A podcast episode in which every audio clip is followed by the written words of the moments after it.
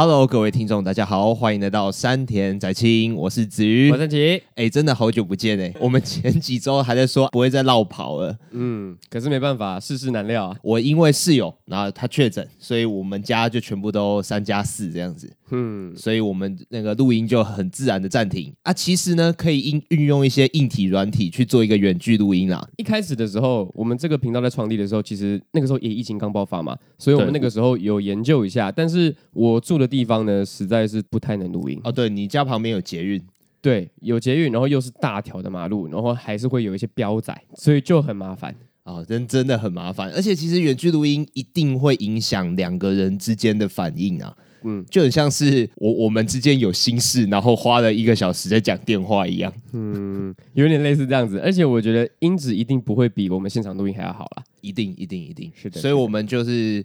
呃，以品质的坚持为由，一口气延迟了一周又三天嘛，因为这个单集上架的时候已经是礼拜四了。嗯、是的，是的啊。但是呢，我们还是要讲一个很不错的一个作品。嗯，啊，这个作品呢，不是去年录音那突然间上架出来的，我们确实是在二零二二年的五月才要讲这个作品。对，没错，我们也是最近才看完的，就真的不好意思。我我们要讲什么作品呢？我们要讲《奇巧计程车》。奇巧计程车，对，没错啊。刚刚子瑜有讲，哎，是一部还不错的作品。我觉得现在啦，在这讲作品之前，我可能要先跟各位分享一下我的感觉，就是在看完很多电影或者是很多作品啊，就会发觉看完之后好像没有大家讲的这么厉害的原因，是因为大家已经先跟你说很厉害了，很好看，很好看，很好看。对，就是这个心态很奇怪，就是我可以预想得到，如果大家没有跟我说这部作品很好看的话，我可能会觉得它非常好看。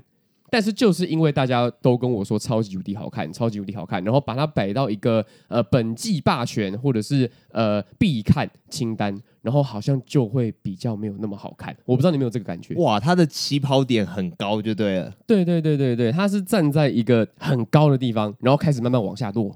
当我点开来那一瞬间，它就开始慢慢慢慢往下跌，慢慢往下跌了，就很奇怪。你有这样的感觉吗？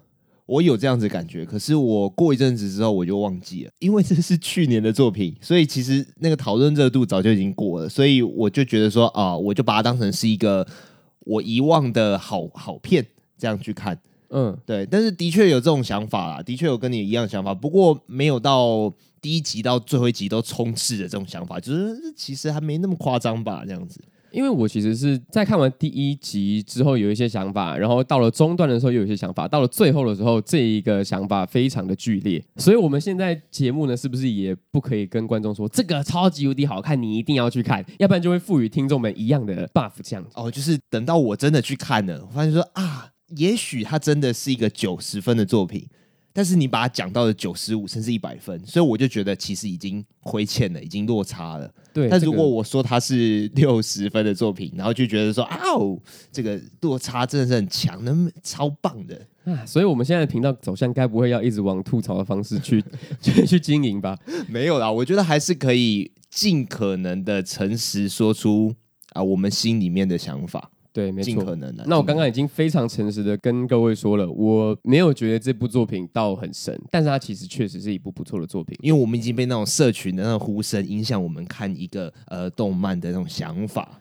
我想先从这个男主角的声优开始讲，嗯、就是那个计程车司机啊，就是小名的，就是小户川，他叫花江夏树。是的，他其实算近几年呃蛮有名的。他比如还有演那个齐木楠雄的巫术。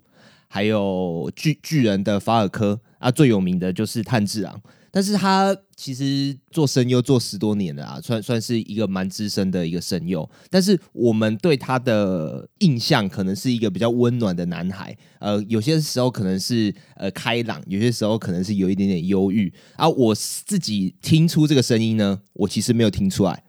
我是在后面片尾曲在跑字幕的时候，我才发现说，哎，是同一个人吗？然后他他就会有一种调整自己的声音啊，压低自己的声音什么什么的，然后让他变成一个四十多岁的大叔。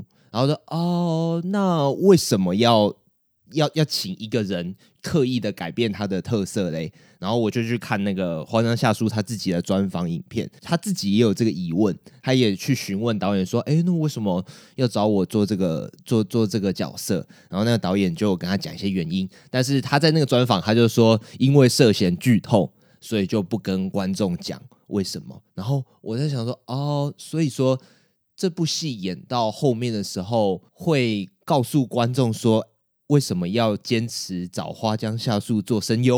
然后就啊，这个谜团就从我在看前面几集的时候就一直放在心心里面，没有办法释怀。但是我看完之后，完完全全可以理解为什么要找他做声优。哎，所以我觉得可能会觉得牺牲了花江夏树他这个声优的特色，就让他去演一个不是他平常的角色的一个声音。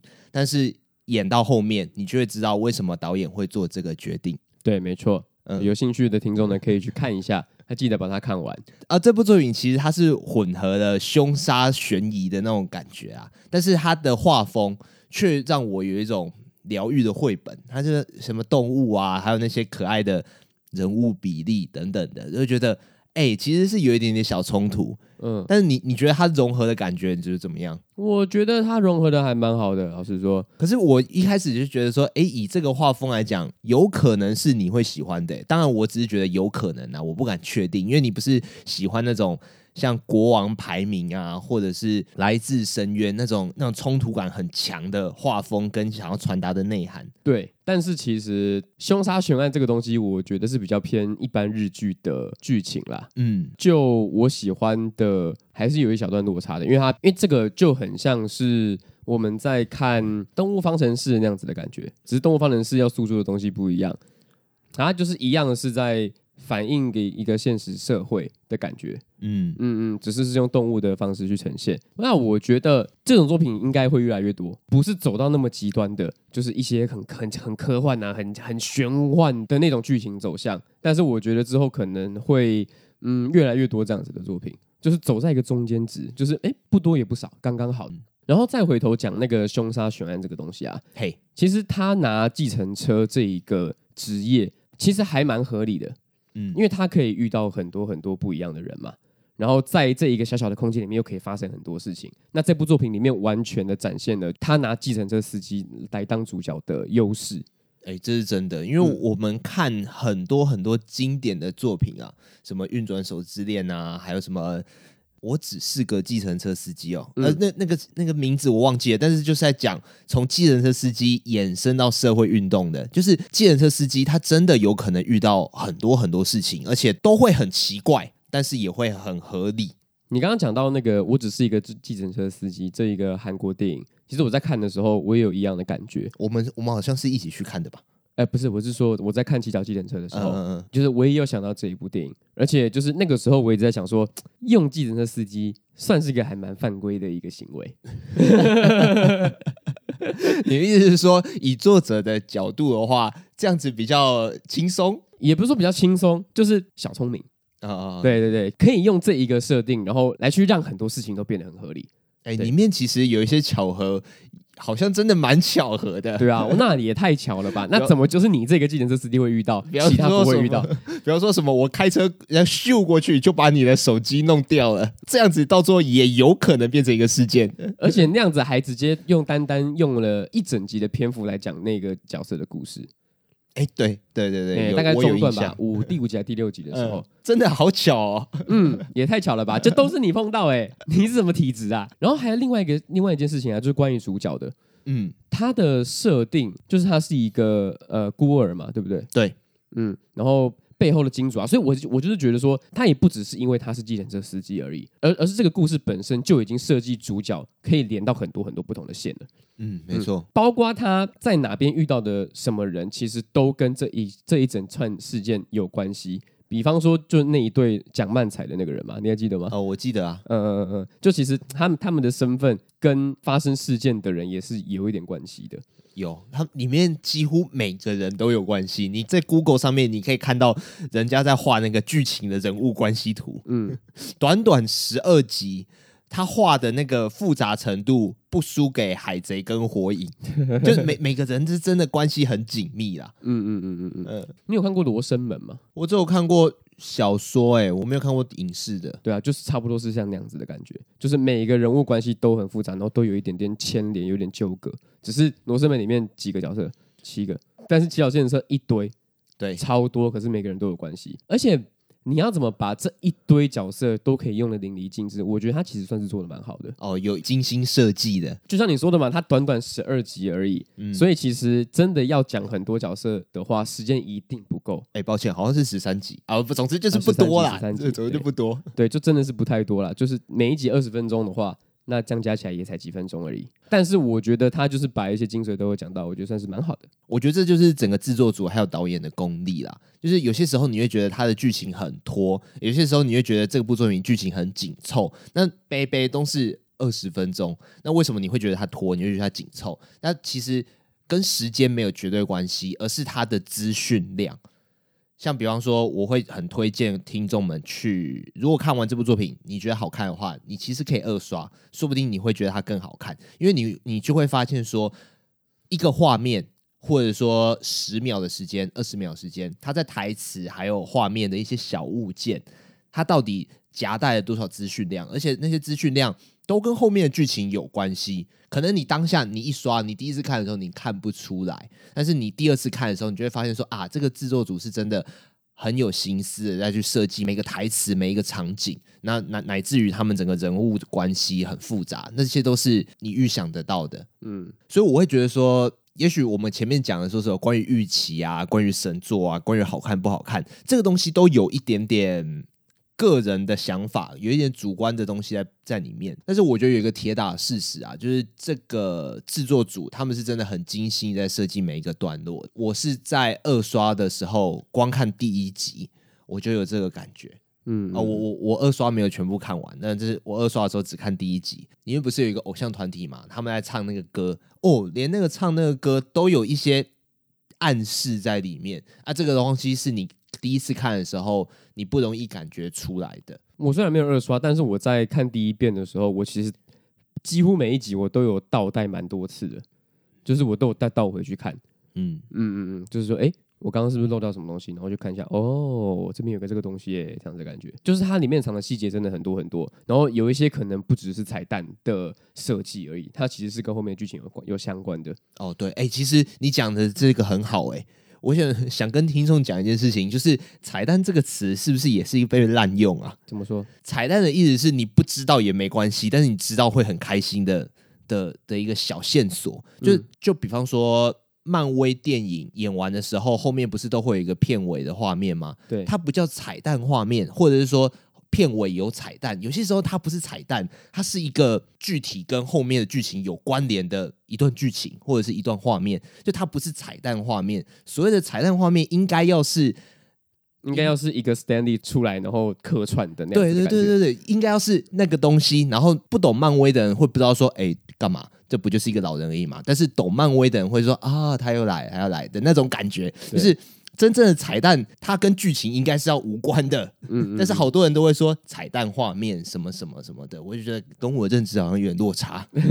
可是如果大家都这么用的话，那就是跟着用吧，那也没办法，到时候就被改变了。对对对对对啊，就跟我们现在读的音一样啊。嗯，里面几乎没有彩蛋，我可以这样讲，因为里面都是跟剧情有相关的东西。对，所以它就是不只是有彩蛋。嗯，我想到一件事情，我你你你判断一下。会不会你觉得它没有到超级好看？原因是因为它的剧本的设计有一点点公式化。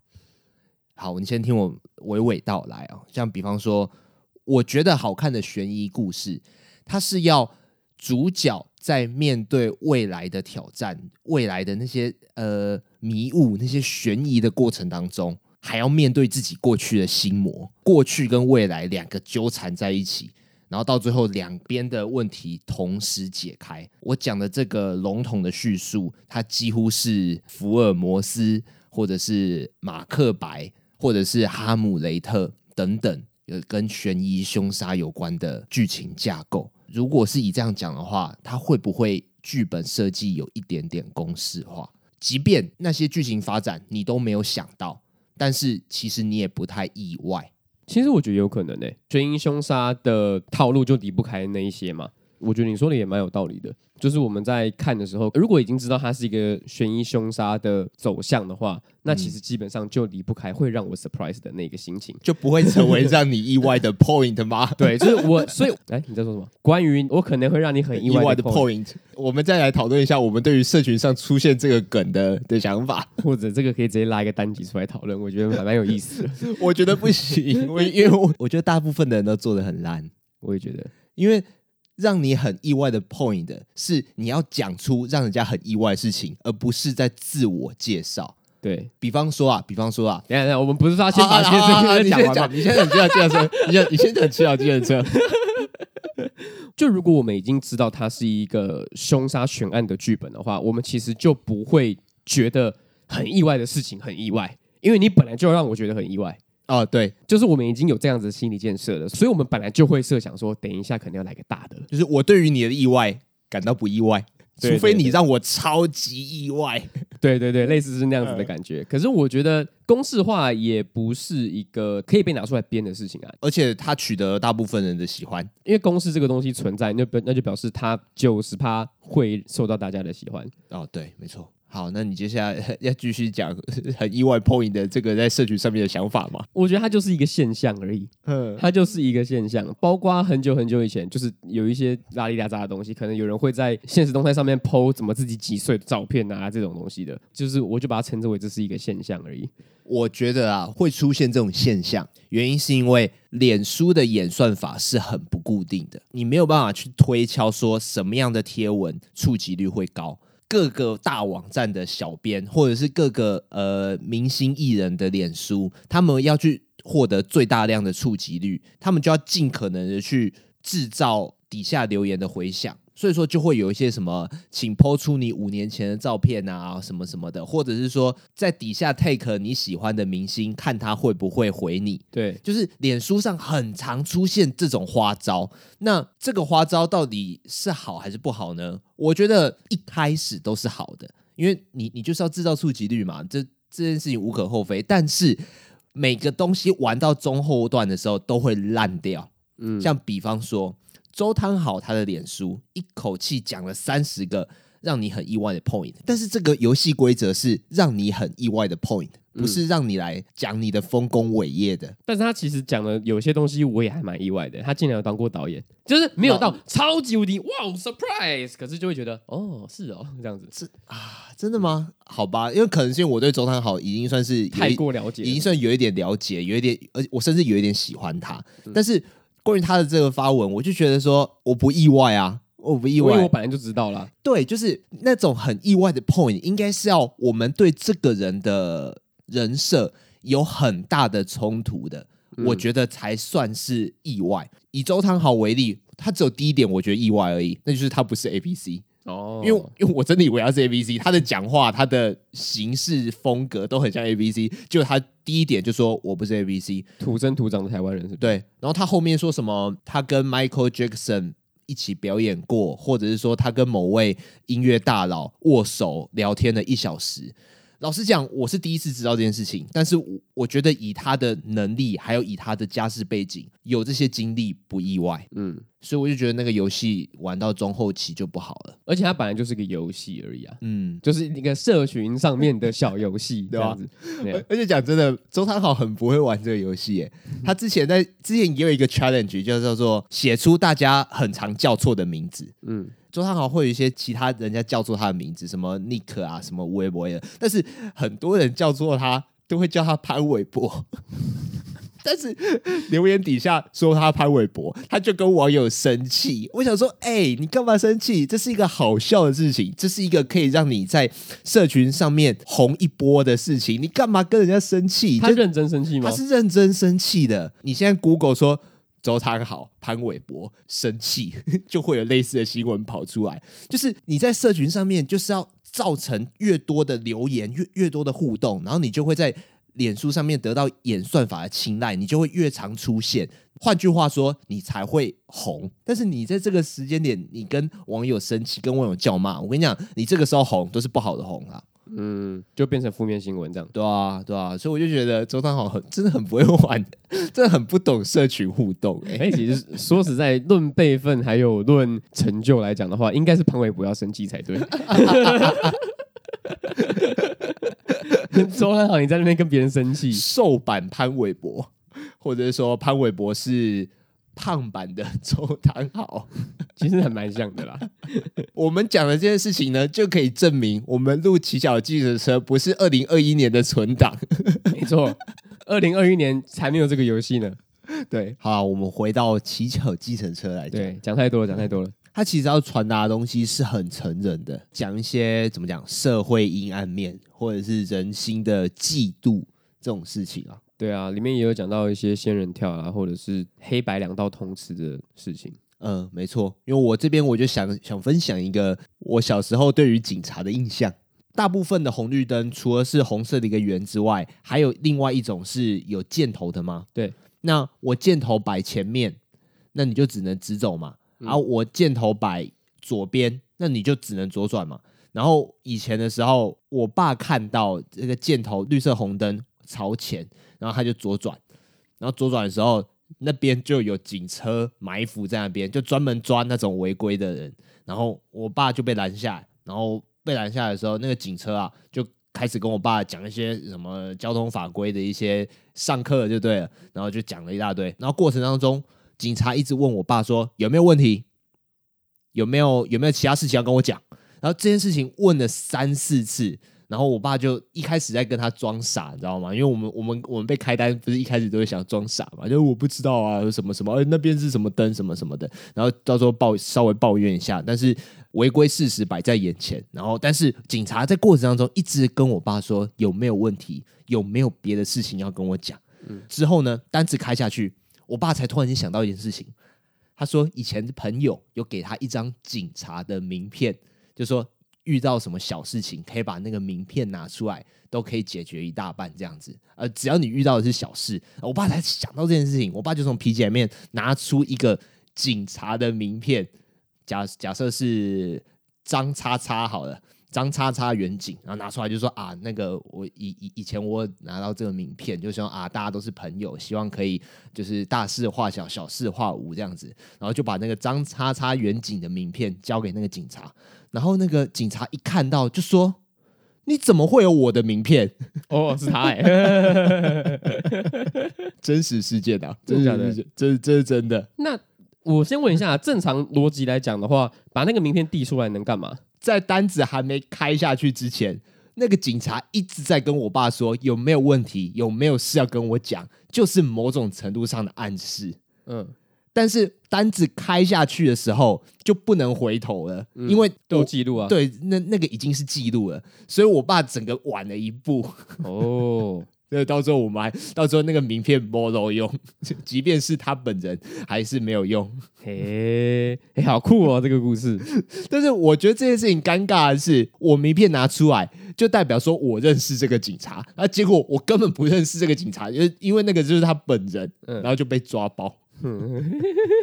不过那个警察也算是人蛮不错的啦，就是个有跟我爸讲这个社会运行的小规则这样子，就跟他说，你以后有这个名片，你要早点拿出来。哦 好啊，那回到刚才讲说比较社会阴暗面的东西，或者说比较讽刺类的东西，其实动物类的的作品算蛮多的吧？就在一年会出现个一部啊。呃以视觉上面直觉想到就是两个，就是日本那边的话就是《Beastars》，然后美国那边的话就是《马南波杰克》。你觉得《骑脚计程车》跟这两部，你觉得给你不一样的感觉在哪里？《骑脚计程车》吗？我觉得它绘本感重到不行。嗯，就是它给我的应该说画风的感觉啦。嗯嗯，马南的话就就很美式卡通的画风，然后《Beastars》就是很日系、很动漫的画风。